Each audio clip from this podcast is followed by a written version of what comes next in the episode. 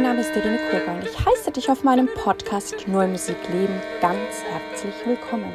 Ich habe klassischen Gesang studiert und singe sehr gern viel zeitgenössische Musik.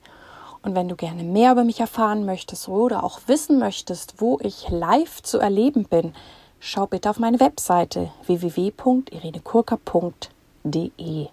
Ich bin Kooperationspartnerin der NMZ, der neuen Musikzeitung.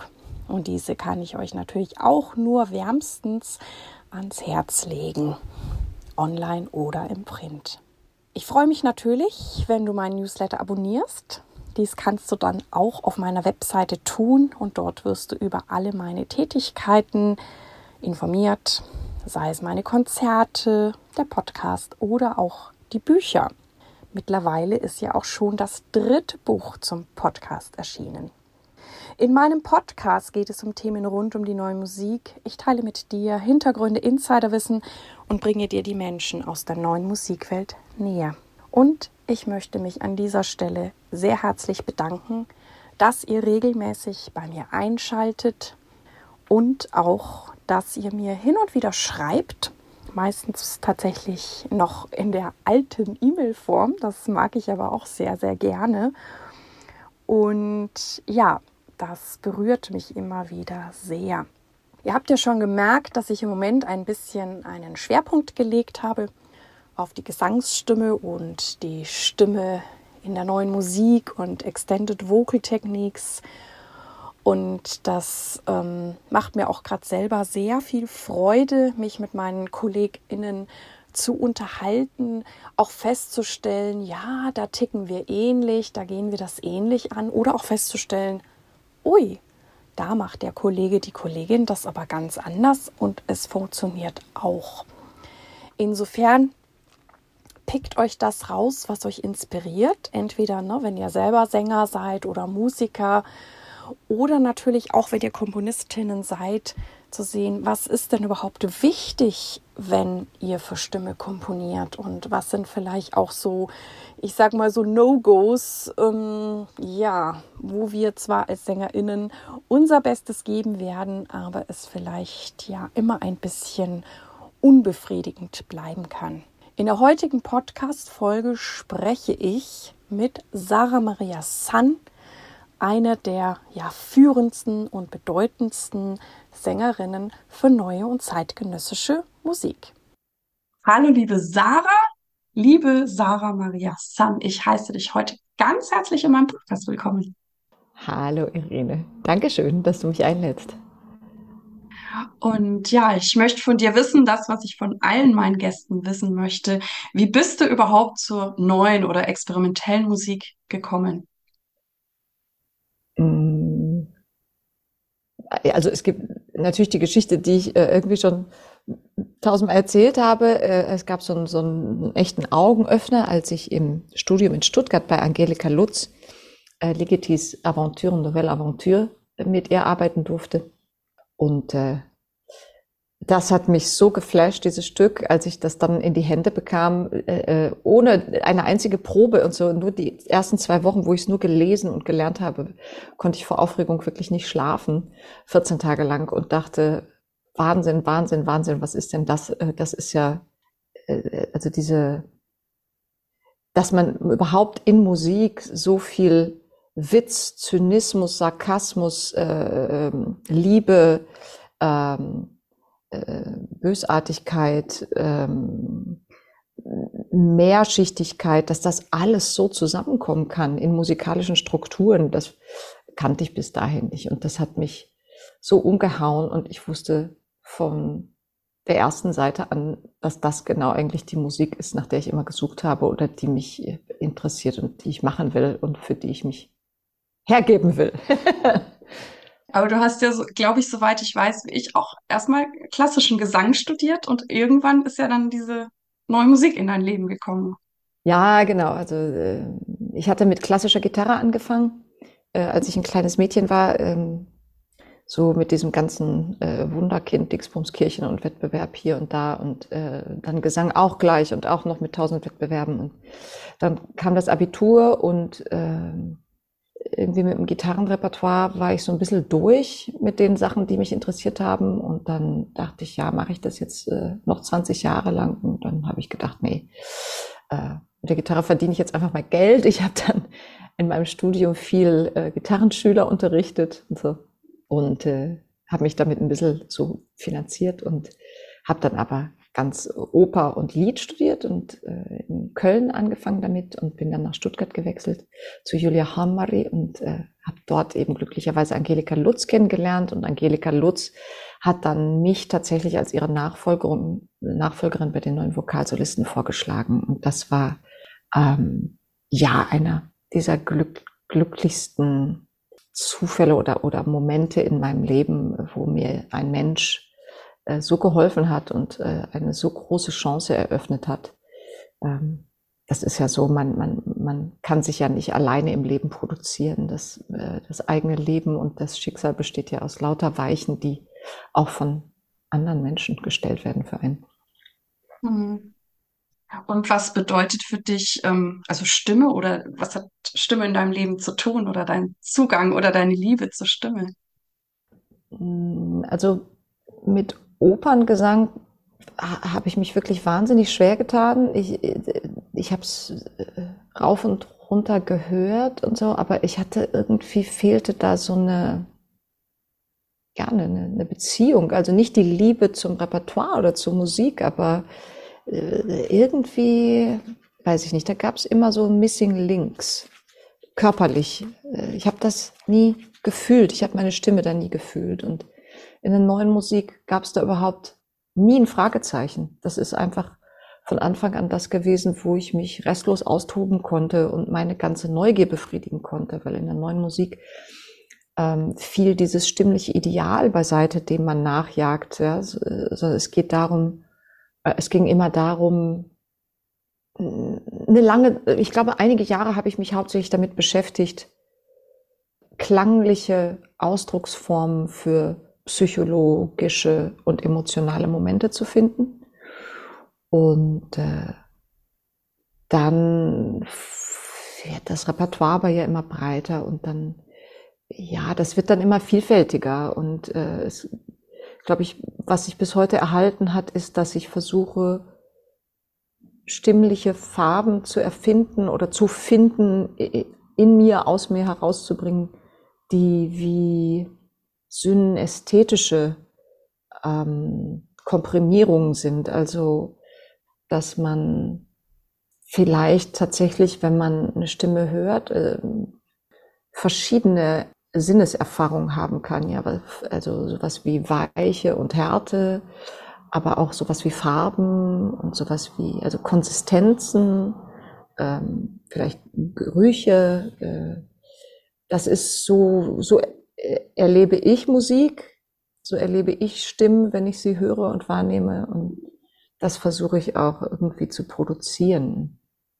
Diese ganze Reise durch die zeitgenössische Musik hat mir ehrlicherweise dann die, ähm, das Opernrepertoire näher gebracht. Also äh, ich werde mich nie anfreunden können, glaube ich, jetzt mit äh, wirklich, ähm, also körperlich, äh, seelisch, geistig auf jeden Fall, aber äh, ich bin ja keine Verdi-Sängerin und äh, ja keine Rossini-Sängerin, aber jetzt habe ich das Gefühl, ich kann jetzt Mozart singen und, und das ist wirklich okay. Äh, also es ist qualitativ inzwischen so, dass ich irgendwie da mich traue, mit äh, aufzutreten und zu sagen, ja, das ist jetzt wirklich äh, anhörbar, aber es ist auch für mich körperlich fühlbar. Ja, das ging aber nur durch diese ganze Reise, die ich da.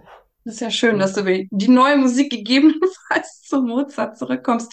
Aber würdest du sagen, dass dir dieses klassische Training gute Grundlagen gegeben hat für den Umgang mit deiner Stimme und auch dann mit der neuen Musik?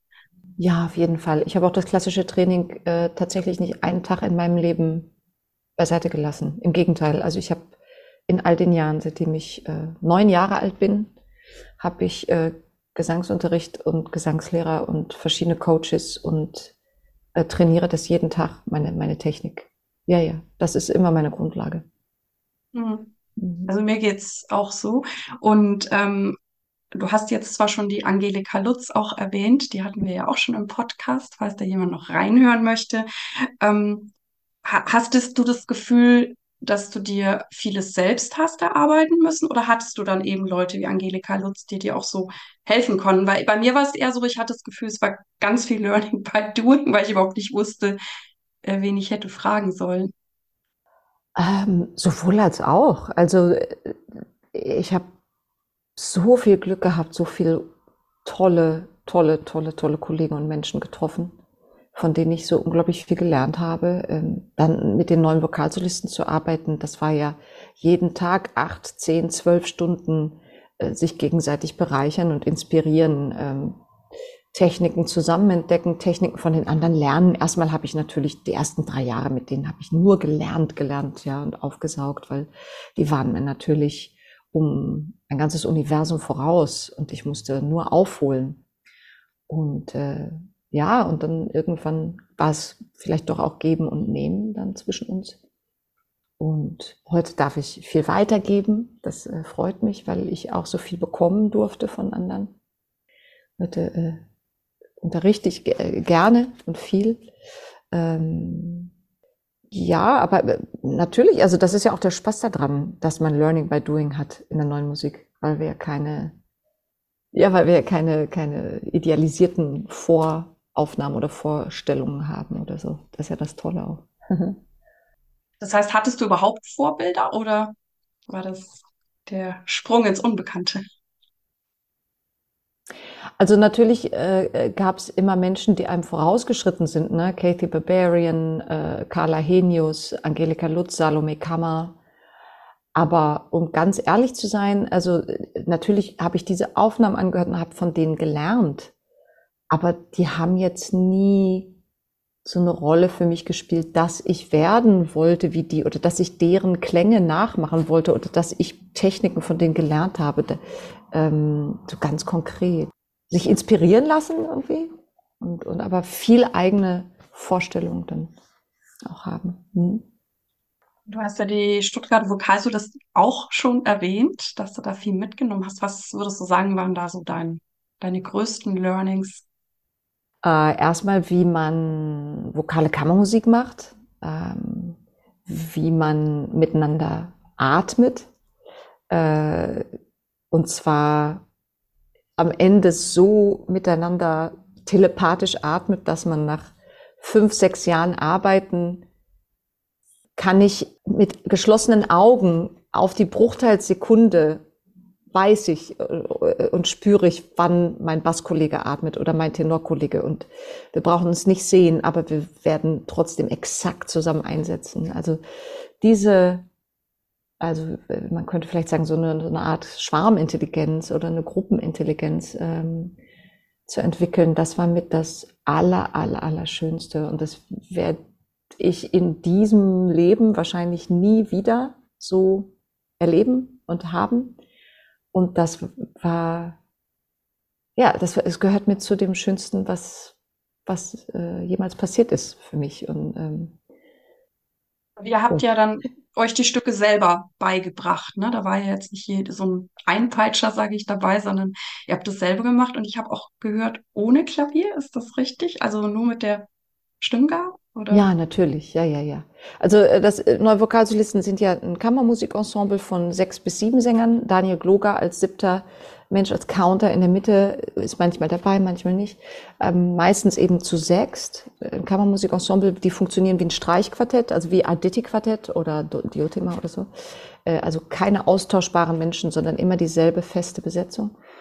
Und ähm, jeder von uns oder von denen, jetzt äh, bin ich ja nicht dabei mehr, aber äh, jeder dirigiert auch, jeder kann äh, quasi irgendwas führen, aber jeder kann auch mitgehen. Also ähm, das sind sechs selbstständige Leute, die aber zu einer Einheit werden, die dann doch mehr ist als die Summe ja, von sechs Stimmen. Also das ist wirklich wie beim Streichquartett, das bildet dann ein ganzes neues Instrument, was dann doch ein, ein Mehr ist, ähm, eine, eine bestimmte, ja, ein, so ein bestimmtes Tier, irgendwie so ein Klangtier, so ein Klangorganismus. Und ähm, genau, man arbeitet einfach mit Gehör, also mit, mit Zuhören und mit äh, Stimmgabel gegebenenfalls, genau. Aber immer, immer weniger Stimmgabel, immer mehr Zuhören und immer mehr Vorstellungskraft. So. Äh, vielleicht wie beim Dirigenten oder so. Der stellt sich die Dinge ja auch vor, wenn er sie sieht. Ja. Also ich finde es ganz interessant, ähm, wenn ich mit Sängerkolleginnen spreche, ähm, wie die einstudieren. Ne? Also ich kenne auch die, die sehr gut mit der Stimmgabel sind, das auch, auch, auch schätzen. Dann gibt es natürlich ein paar, wie Salome Kammer, die absolut hören. Und ich, ich komme ja, so wie du Gitarre gespielt hast, ich habe sehr lang Klavier gespielt. Das heißt, ich, ich, ich studiere tatsächlich sehr viel am Klavier ein und ähm, bin eher so jemand, der dann über Muscle Memory, also wenn ich es oft genug gemacht habe, dann weiß mein Körper das einfach und finde es schon faszinierend, weil ich das Gefühl habe, jeder von uns macht so ein bisschen anders. Ah. Und ja, das interessiert mich natürlich auch. Bist du weiterhin sehr mit der Stimmgabel? Hast, also absolut hörst du ja, glaube ich, auch nicht, oder?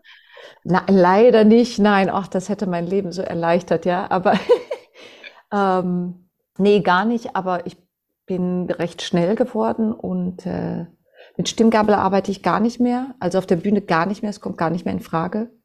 Äh, ist, ich mache es wirklich nur über Vorstellung und über Ab Abnahme von Instrumenten oder mir selber oder mit einem inneren A. Also ich habe doch irgendwie ein Gefühl fürs innere A. Schön. Ja, immerhin, ja. ein kleiner Anhaltspunkt. Ja. Ja, ja. Weil du, du machst ja auch unglaublich viel. Und ich frage mich dann immer, wie, wie studierst du das alles ein? Du singst auch vieles auswendig. Hast du da noch Tipps für uns mit dieser unglaublich komplexen Musik? Ähm, Fleiß, Fleiß, Fleiß. Üben, üben, üben. Das wollen wir ähm, nicht hören. Fleiß. Nee, es gibt wirklich kein Zaubermittel. Ja. Also was, was ich wirklich hilfreich finde, ist, dass man trainiert, äh, Noten zu sehen auf dem Papier und die zu hören oder absingen zu können, ja, eine Vorstellungskraft zu entwickeln, dass man nicht auf ein Hilfsmittel angewiesen ist. Das ist schon ein wichtiges Training. Und ansonsten schlafe ich halt sehr wenig. Ich bin ein Mensch, ich brauche sehr wenig Schlaf. Zwischen zwei und vier Stunden Schlaf äh, reichen mir oft und äh, auch über lange Strecken. Es ist manchmal dann sehr anstrengend und man ist müde auch, natürlich sehr, sehr müde auch manchmal, aber es reicht und so kann ich dann das Repertoire auch lernen. Wow, das ist ja faszinierend. Ich kenne eher die Sänger, die alle schlafen. Ja, die sind bestimmt auch faltenfreier als ich. Ja, ja. Du hast ein sehr faltenfreies Gesicht. ähm, gibt es Stücke oder neue Musikstücke, die du besonders schätzt oder die du besonders gut in der Stimme findest oder eine Art zu komponieren? Oder gibt es auch was, wo du sagst, hm, das muss jetzt nicht sein? Also es ist ja jetzt auch hier die Chance, auch den Komponistinnen, die hier zuhören, vielleicht noch ein paar Sachen an die Hand zu geben, was sich wirklich lohnt zu schreiben oder wo man sagt, überlegt euch das nochmal gut. Was kannst du dazu sagen?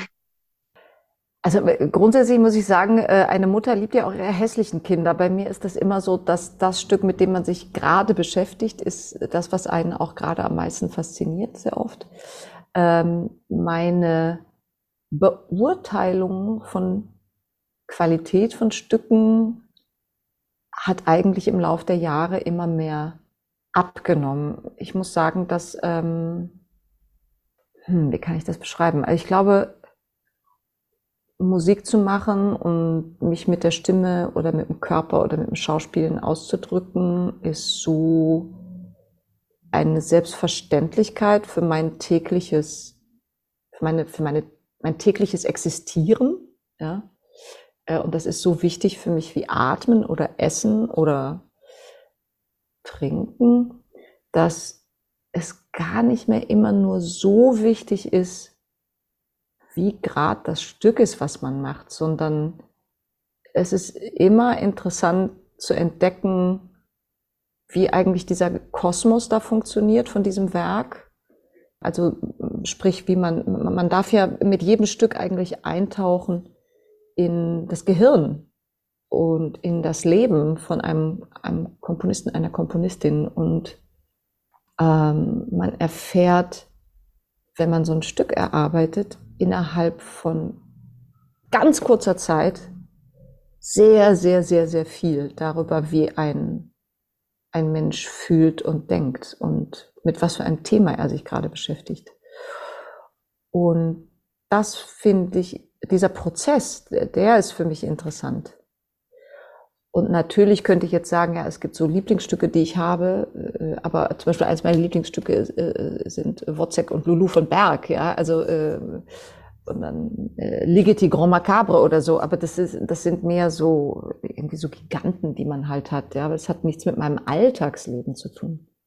Was natürlich befriedigend ist, ist, wenn ein, ein Komponist ähm, ja einfach so die Basics weiß, ne, über eine persönliche Stimme. Also da ja jede einzelne Sängerin, jeder einzelne Sänger so individuell in der Anatomie ist, das macht es ja auch so schwierig für KomponistInnen, mit Sängern, für Sänger zu schreiben, weil es nicht wie bei einer Querflöte, da weiß man einfach, so ist der Range, da funktioniert Folgendes mit den Klappen. Das ist ja einfach nicht so bei uns. Also du hast zehn leichte lyrische Sopräne, und jeder von denen hat andere äh, Schwächen und Stärken. Und ähm, das Passaggio liegt vielleicht doch einen Halbton woanders und äh, der Umfang ist doch anders und die Koloraturfähigkeit ist doch anders und äh, das Legato auch und äh, wie ist die Mittellage, wie ist die tiefe Lage, wie ist das hohe C äh, oder ist das hohe B vielleicht schon der beste Ton und nicht das hohe C oder gerade das hohe D. Äh, je mehr eine Komponistin weiß über die Stärken und Schwächen ihrer, ihres Interpreten, desto mehr wird sie das äh, nutzen, ausbauen, zeigen äh, können. Ja.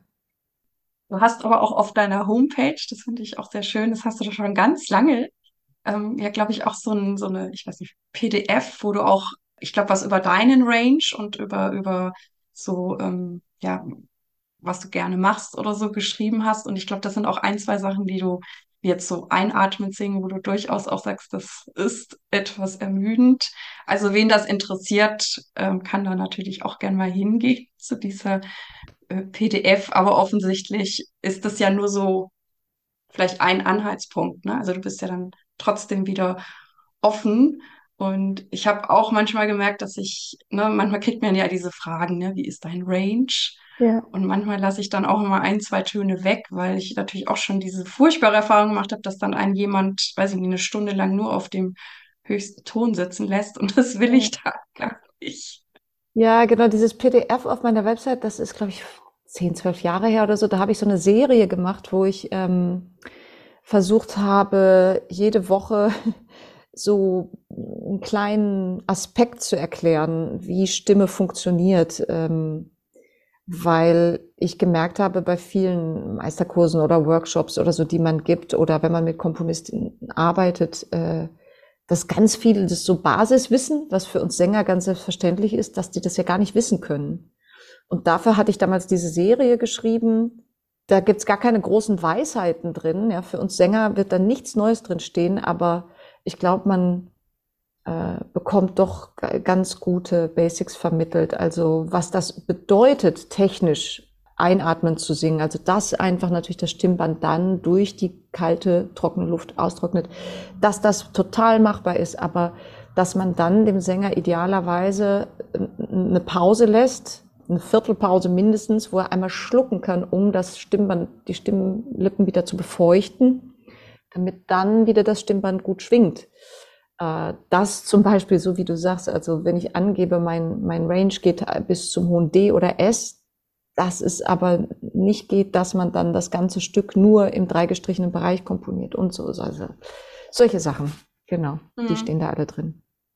Das finde ich super, weil wie du ja sagst, für uns ist das so selbstverständlich und es gibt natürlich auch die Komponistinnen, die da wirklich auch echt richtig gut das angehen, aber mhm. wir wollen ja auch denen helfen, die vielleicht da noch ein bisschen auf der Suche sind. Was man mich auch oft nach dem Konzert gefragt hat, ich weiß jetzt nicht, ob dir das auch passiert ist, ähm, ne, wenn, wenn, wir da so verrückte Sachen machen, kommt dann manchmal diese Frage, machen Sie sich nicht die Stimme kaputt, Frau Kurka? Und ähm, ich sage natürlich nein, weil ich mache das ja mit vollem Bewusstsein und ich erforsche ja auch alles, genau wie du wahrscheinlich, so lange, dass es mir damit gut geht. Und ich habe eher die Erfahrung gemacht, also für mich ist das immer die Erweiterung meiner Möglichkeiten und auch dieses, ähm, also ich habe nach so ein paar ganz extremen Stücken, weil da hatte ich dann mal echt so ein bisschen Schiss, ob das jetzt too much ist. Und dann habe ich danach immer eine Händel-Arie gesungen. Und das Faszinierende war, meine Händel-Arie wurde immer besser. Und ähm, genau, macht neue Musik die Stimme kaputt. Ah, das unterschreibe ich alles, was du gerade gesagt hast. Ja, ja, sehr schön. Ich war äh, vor drei Jahren oder so, war hier in Dresden mal so ein Symposium mit äh, auch Phoniatern aus verschiedenen Kliniken.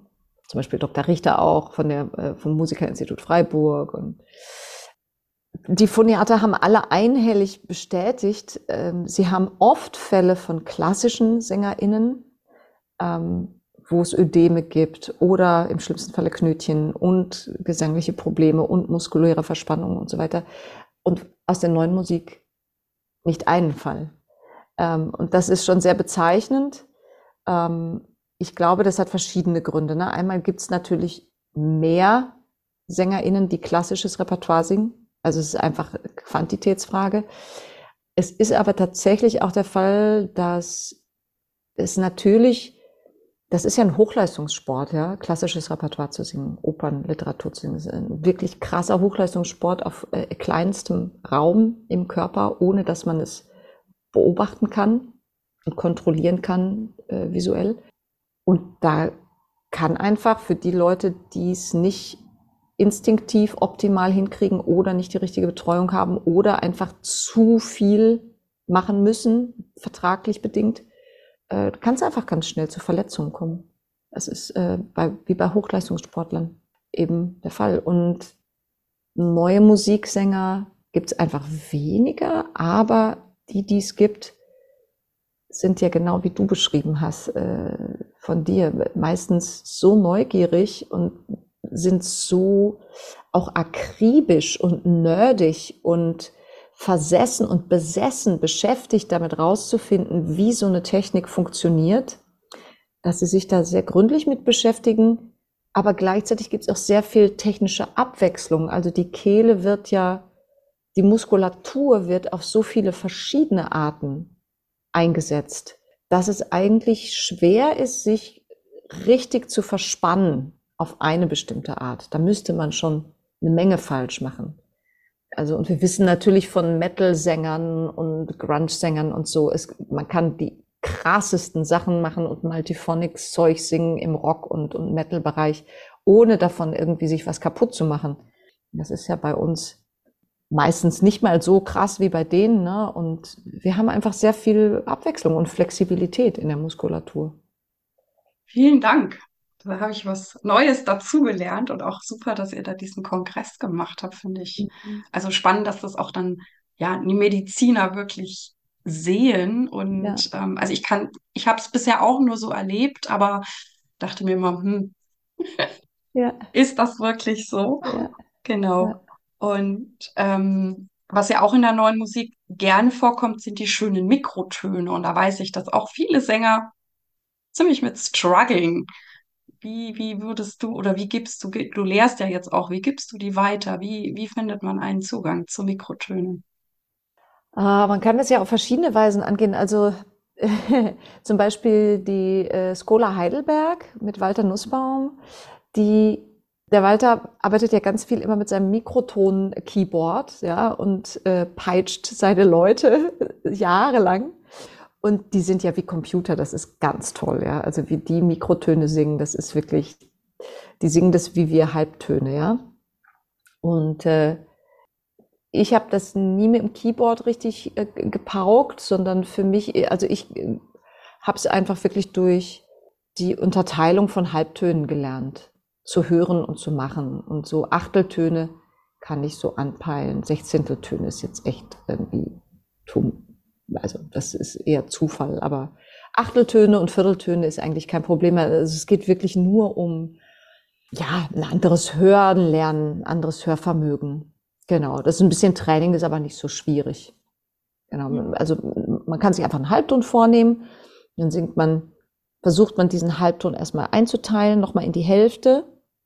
Das ist meistens gar nicht so schwierig. Und wenn man das fünfmal oder zehnmal gemacht hat, dann hört man sogar schon, ob das jetzt genau die Hälfte war oder ob das vielleicht eher drei Viertel waren oder zwei Drittel. Und dann ist man schon in der Einteilung von Achteltönen eigentlich. Und äh, also so schwer ist das gar nicht.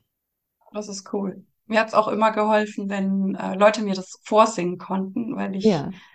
immer das Gefühl habe, für Sänger sind ja sehr gut im, im Nachmachen. Das war dann ja. immer das Leichteste. Genau. Aber ja, es ist wie du sagst, wenn, also wenn ich so Phasen habe, wo ich das dann wieder viel mache, dann kommt's. Aber es ist dann manchmal auch wieder, wenn das dann weniger vorgekommen ist, muss ich es wieder rausgraben. Wo waren sie denn, diese schönen Mikrotöne? Und ähm, genau, du hast ja auch schon gesagt, dass, ich meine, ich sehe das auch für uns und nicht nur für die klassischen SängerInnen, ähm, dass wir wie HochleistungssportlerInnen sind. Da interessiert mich auch immer, wie hältst du dich gesund? Was hast du für Routinen? Du hast uns schon verraten, du gehörst zu den wundersamen Menschen, die nicht schlafen müssen. Wie sieht ein Tag aus bei Sarah Maria San? Ähm, also, ich glaube wirklich, dass mir enorm hilft, dass ich vegan mich ernähre. Also, ich habe sehr wenig ähm, Belastung durch Milchprodukte äh, und durch irgendwie Verdauung von, von tierischem Material. Ähm, ich habe wirklich sehr, sehr viel Energie zur Verfügung durch äh, viel Gemüse, viel Tofu, ja, mit pflanzlichem Östrogen, was ganz anders äh, abgebaut wird im Körper als tierisches Östrogen. Ich äh, mache halt auch doch recht viel Sport. Also entweder ich jogge regelmäßig oder ich mache Yoga oder ich bin im Fitnessstudio. Äh, ich mache, keine Ahnung, ein bisschen Krafttraining zu Hause.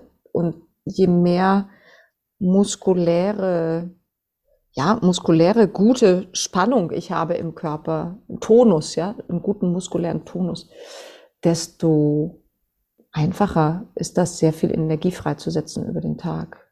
Ja, und, und äh, dass ich wenig schlafen muss, dafür kann ich nichts. Das hat mir irgendwie der liebe Gott in die Wiege gelegt. Das war schon immer so bei mir, schon als Kind. Äh, vielleicht habe ich auch einfach ein HS-Syndrom oder so. Man weiß es nicht.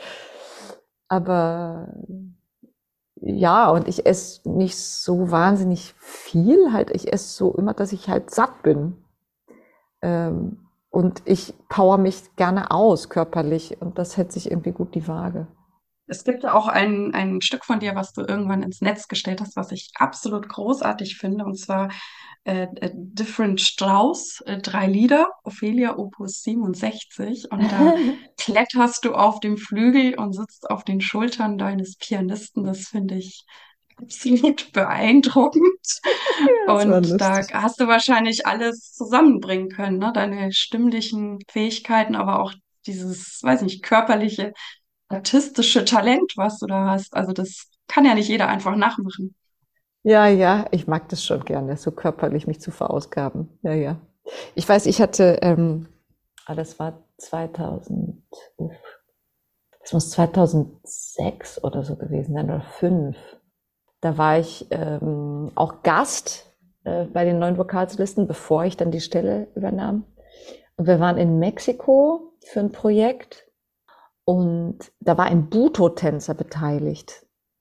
Und ich hatte, das war mein erster Kontakt mit Buto-Tanz und das hat mich so tief beeindruckt und was so tief in mir berührt, weil das äh, genau einem bestimmten Gefühl entsprach, was ich auch so äh, habe für meinen Körper auf der Bühne. Also mein, mein Körper als Material und mein Körper auch als was, was über, auch was, auch über Schmerz mitteilt und dass man den auch mitempfindet.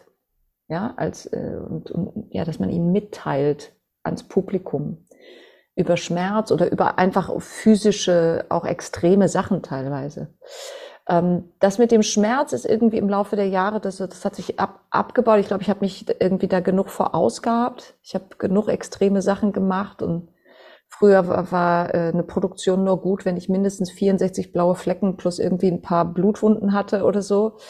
das ist jetzt wirklich, ich bin doch ein bisschen, ähm, ja, das war wie so ein Ventil auch, wo ich viel, glaube ich, ablassen konnte. Und ähm, jetzt bin ich irgendwie, interessieren mich andere Sachen, ja, andere körperliche Vorgänge. Ähm, vielleicht interessiert mich mehr eine Art von Virtuosität und auch eine Art von Leichtigkeit heute.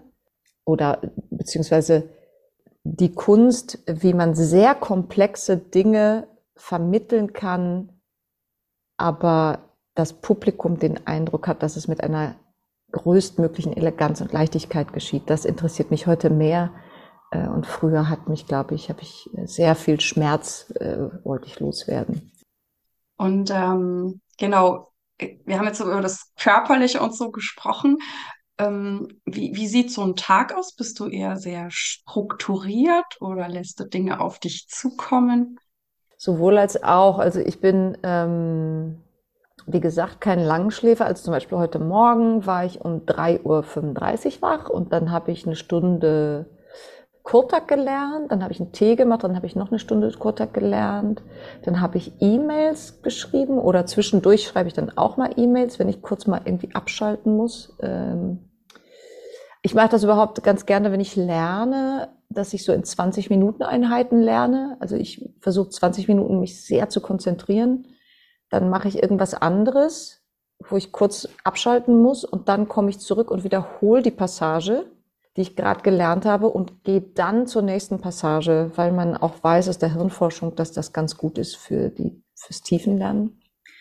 Und das funktioniert bei mir auch tatsächlich gut. Und ich lerne immer am besten früh morgens. Also wenn ich ein paar Stunden geschlafen habe und dann so um drei oder vier oder fünf Uhr morgens, das, was ich als erstes lerne, das bleibt einfach am besten kleben. Ja, und dann mache ich viel E-Mails. Also meine Morgende sind natürlich auch viel mit Bürozeit beschäftigt oder Zugfahrten sind immer Lernzeit und Bürozeit. Ich kriege pro Tag zwischen 100 und 150 E-Mails, die irgendwie beantwortet werden wollen organisiere meine Studenten in Basel oder irgendwelche Workshops, äh, meinen Wettbewerb in Halberstadt oder den Kurs dort. So Zeug. Und dann geht's meistens ja zu irgendeiner Probe. Und irgendwie zwischendurch quetscht man noch Zooms rein oder Interviews oder so oder genau. Und äh, dann probt man bis abends und dann lernt man gegebenenfalls noch und dann pennt man für zwei oder vier Stunden. Ja, danke.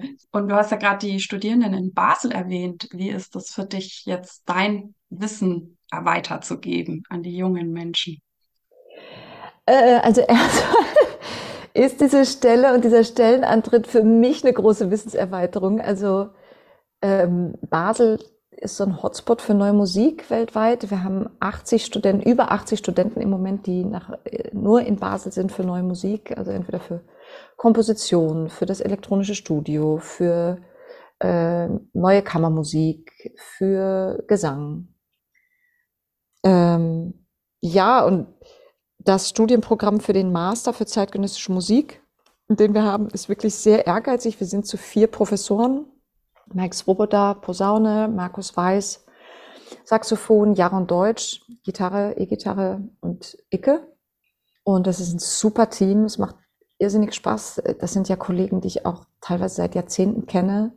Wir sind also uns sehr verbunden äh, als Kollegen und als Menschen und äh, sind alle vier sehr warmherzige Menschen, äh, äh glaube ich. Also das, das, das macht viel Spaß im Team und äh, wir haben auch die Studenten sozusagen in einer Umarmung drin, ja, und nicht irgendwie äh, mit einer Peitsche oder so. Und versuchen tatsächlich jeden Tag und jede Woche wieder zu überprüfen und herauszufinden, was das Beste ist, was wir den Studenten liefern können und mitgeben können und welche Projekte wir für die anstoßen können, wie wir die durchführen, was wir für Seminare für die machen, wie wir das strukturieren. Ähm, und es gibt, ich habe keine Sänger, die ich unterrichte, nur die, die ein Sonderstudium bei mir machen mit Gesang. Aber der Masterstudiengang dort ist für InstrumentalistInnen äh, hauptsächlich. Und das wollte ich unbedingt machen, diese Stelle, weil ich dadurch auch mein Repertoire nochmal sehr erweitern konnte, kann. Äh, ich habe jetzt so viele Jahre SängerInnen unterrichtet an diversen Hochschulen. Äh, das ist immer noch faszinierend und das mache ich sehr, sehr gerne. Ja, äh, und, aber diese Aufgabe, mit Instrumentalistinnen zu arbeiten, das hat mich total interessiert und ähm, bin sehr, sehr, sehr, sehr froh, dass ich mit denen arbeiten kann, weil die Leute, die wir da haben, echte Verrückte sind. Also die sind alle verrückt. Die, die arbeiten wie die Tiere. Die sind alle so neugierig. Viele von denen haben so multiple Begabungen und dichten oder malen oder Bildhauern oder machen Digitalkunst oder alles Mögliche. Sie sind einfach so wach.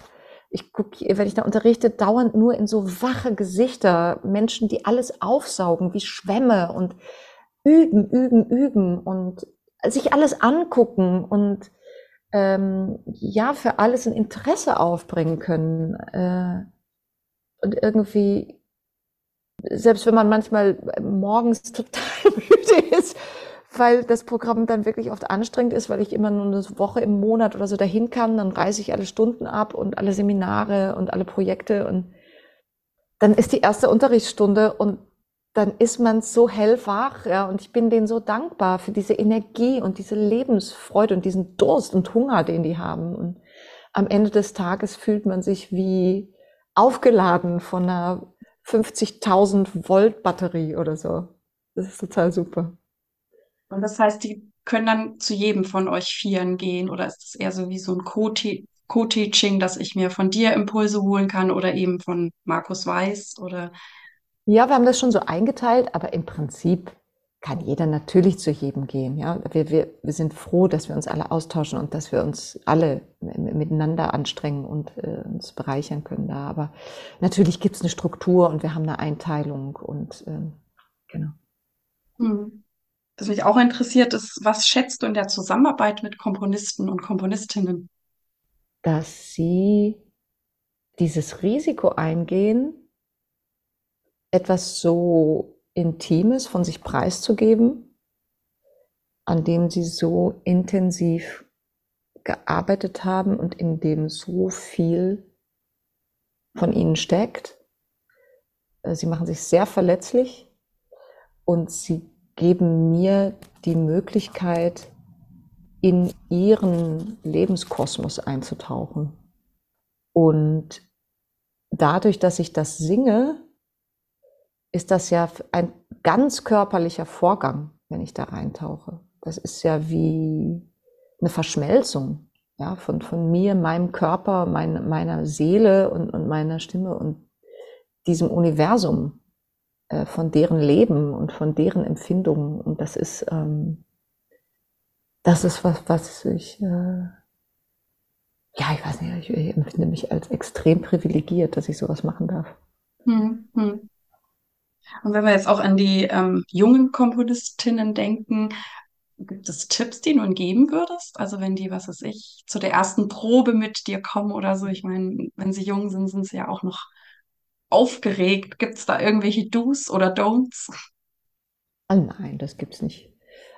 Mein Gott, also wir sind alle Menschen äh, und alles ist, äh, alles kann passieren, alles darf sein. Äh, es gibt keine falschen Fragen, gibt es eh nicht. Ähm, also blöd ist nur, wenn jemand keine Ideen, keine Impulse, keine Initiative hat oder sich nicht vorbereitet, also seine Hausaufgaben nicht macht oder ähm, weil da, da, kann, da kann ich dann nicht helfen. Ja, das ist dann eine Zeitverschwendung für alle Beteiligten. Aber das kommt eigentlich nie vor, weil, weil Komponisten würden ihren Job nicht machen, wenn sie nicht ein Anliegen hätten. Mhm. Genau.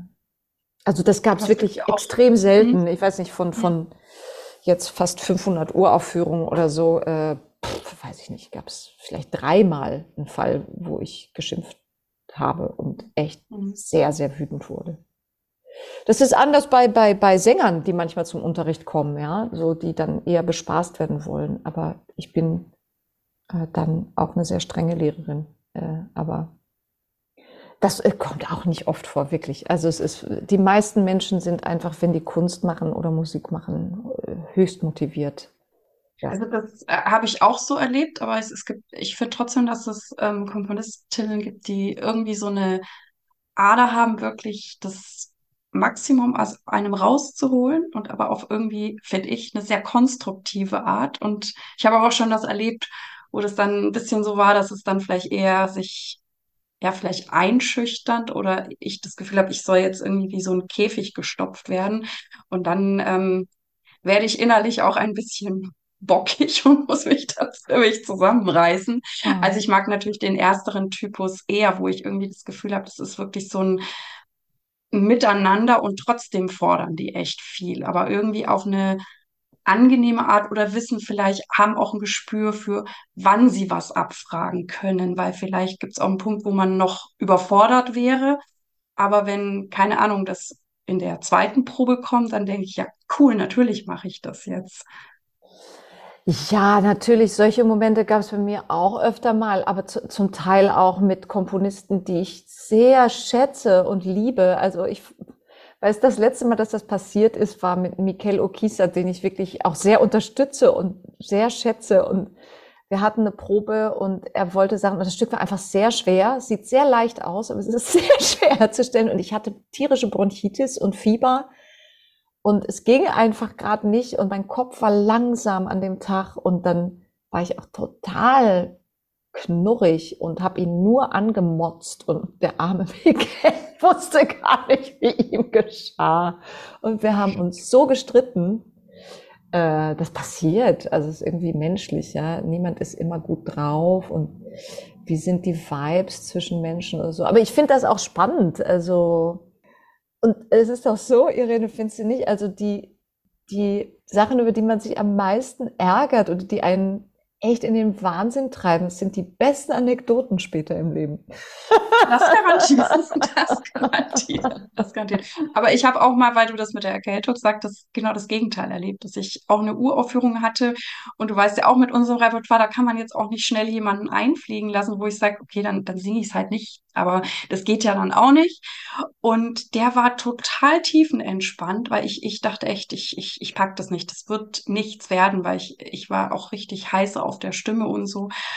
Und der war so entspannt und hat dann auch immer nur meine Proben, die Irene probt so wenig wie möglich. Der hat, hat sich total so vor mich gestellt und es hat sich irgendwie übertragen. Und ich war dann entspannt und habe hab eigentlich die Urführung sogar ziemlich gut hingekriegt. Und ich dachte cool. mir, wie geil war das?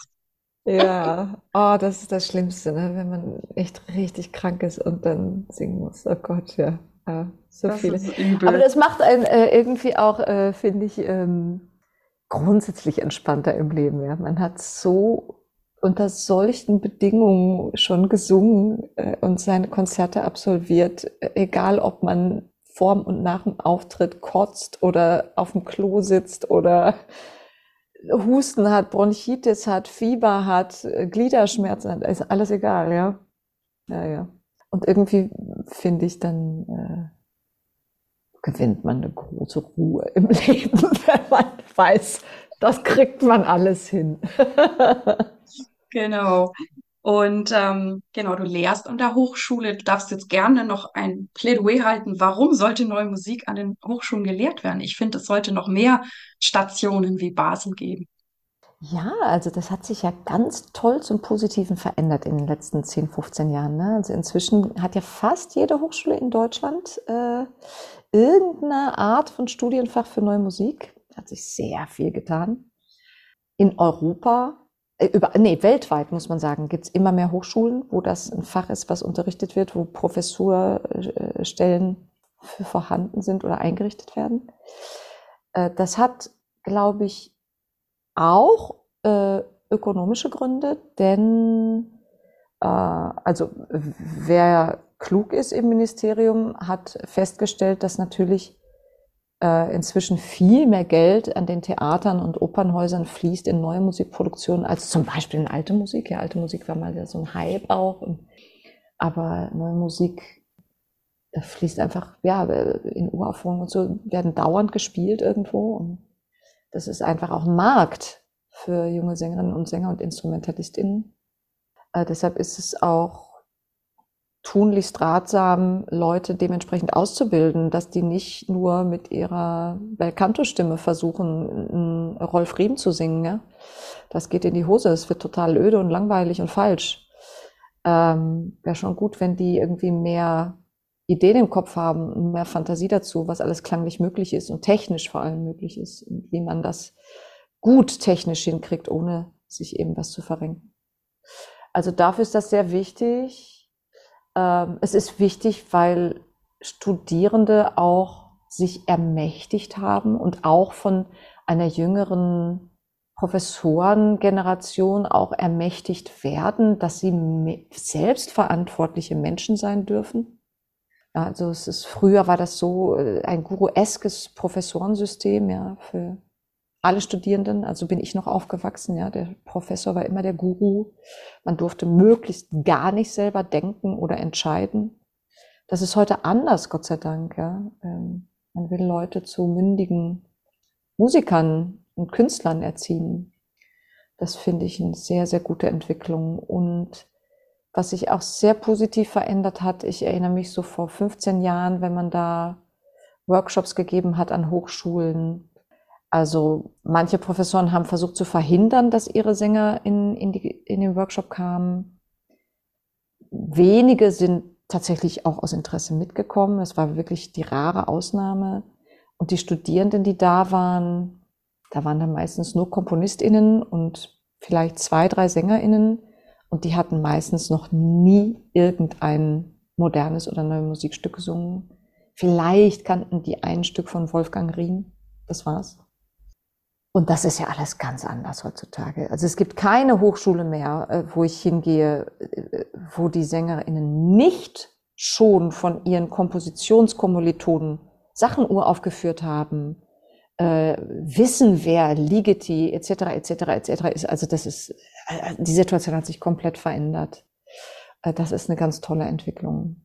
Und es gibt sehr viele ehrgeizige Programme international, und äh, ja, man kann nur hoffen, dass auch deutsche Hochschulen, also vor allen Dingen die großen Städte auch, ja, äh, Berlin Hans Eisler, äh, da gab es den Martin Bruns, der da echt sich für verkämpft hat, dass man da die Hochschule irgendwie auch ja am, äh, am an der Zeit hält, ja.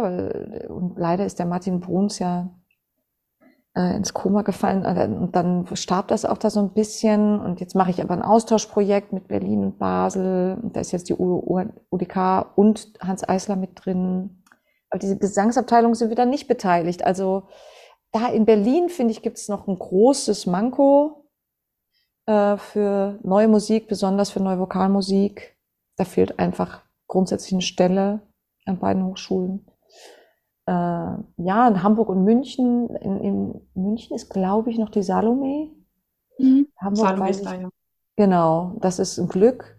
Und in Hamburg weiß ich gerade gar nicht, wer da ist. Ja, aber so, so, ne? Und dann gibt's viele andere kleinere Städte oder Hochschulen, die haben das schon richtig vorgelegt, ja. Und die werden die Nase vorne haben. Es ist so. Und die Leute, die von da kommen, werden die besseren Stellen kriegen und werden mehr Konzerte geben und werden mehr im Business sein.